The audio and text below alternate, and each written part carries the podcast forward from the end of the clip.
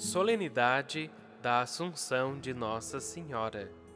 Naqueles dias, Maria partiu para a região montanhosa, dirigindo-se apressadamente a uma cidade da Judéia.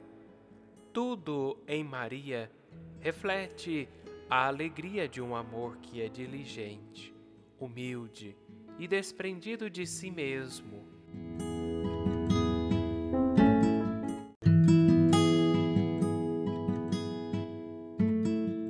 Evangelho de Jesus Cristo segundo Lucas. Naqueles dias, Maria partiu para a região montanhosa, dirigindo-se apressadamente a uma cidade da Judéia. Entrou na casa de Zacarias e cumprimentou Isabel. Quando Isabel ouviu a saudação de Maria, a criança pulou no seu ventre e Isabel ficou cheia do Espírito Santo com um grande grito exclamou: Bendita és tu entre as mulheres, e bendito é o fruto do teu ventre. Como posso merecer que a mãe do meu Senhor me venha visitar?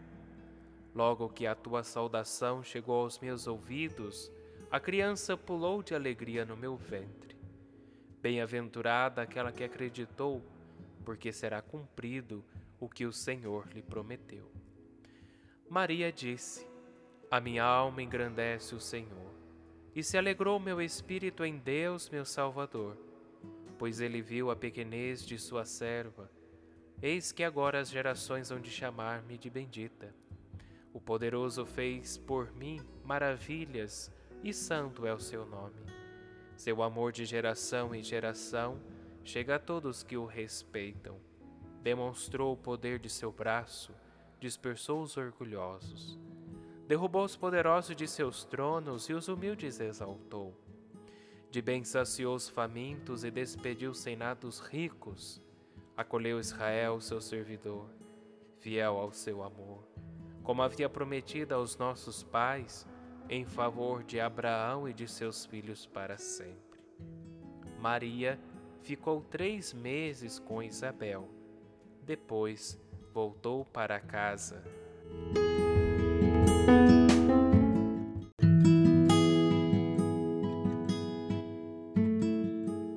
Olá, meu querido irmão, minha querida irmã, salve Maria.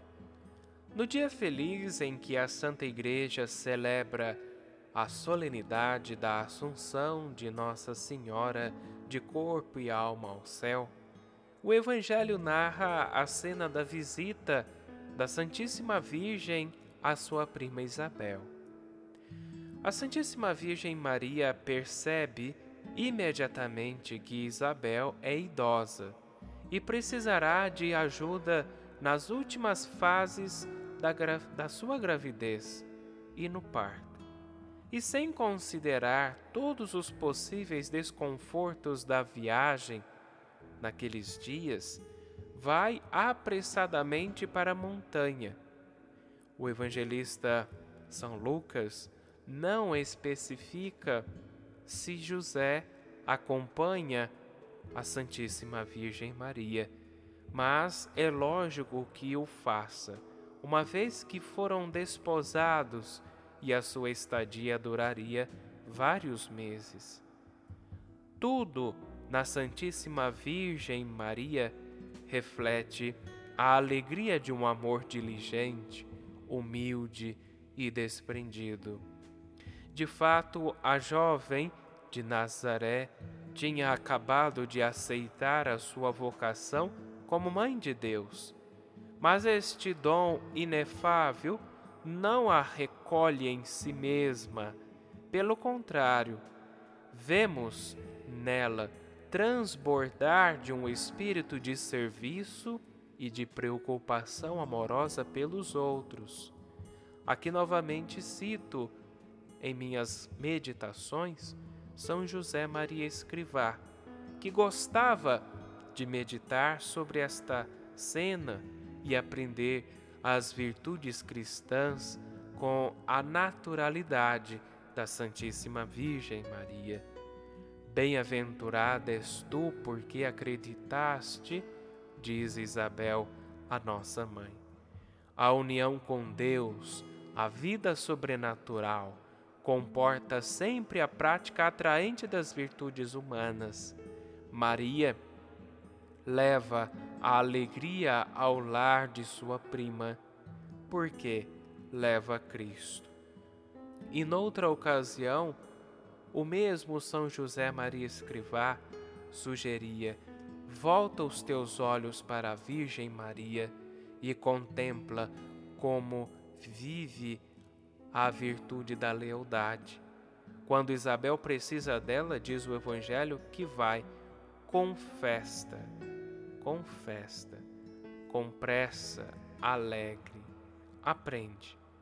Quando Maria chega ao seu destino, no meio da alegria das mães, o Batista pula de alegria no ventre de Isabel, iniciando assim a sua missão como precursor que anuncia a vinda do Messias.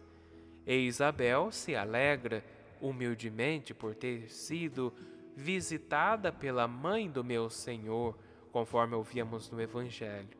É o Espírito Santo que enche Isabel e João Batista e que os faz perceber a presença divina, mesmo que ela venha escondida e humilde.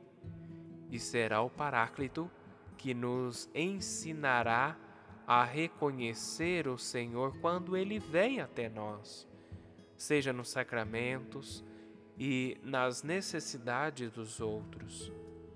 Tal como a passagem da visitação nos mostra como a Santíssima Virgem, cheia de diligência e de vontade de ajudar os outros, de os levar ao seu filho, agora ela continua a viver conosco o cuidado que demonstrou por Isabel.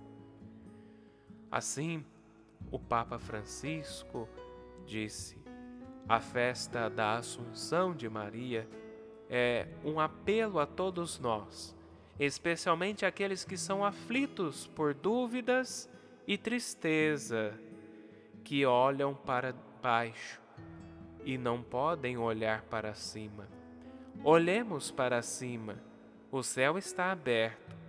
Não inculte medo já não está distante, porque no limiar do céu está uma mãe à nossa espera, e ela é a nossa mãe. Ela ama-nos, sorri para nós e ajuda-nos com suavidade. Como qualquer mãe, ela quer o melhor para os seus filhos e nos diz: sois preciosos aos olhos de Deus. Não sois feitos para as pequenas satisfações do mundo, mas para as grandes alegrias do céu. Sim, porque Deus é alegria, não aborrecimento.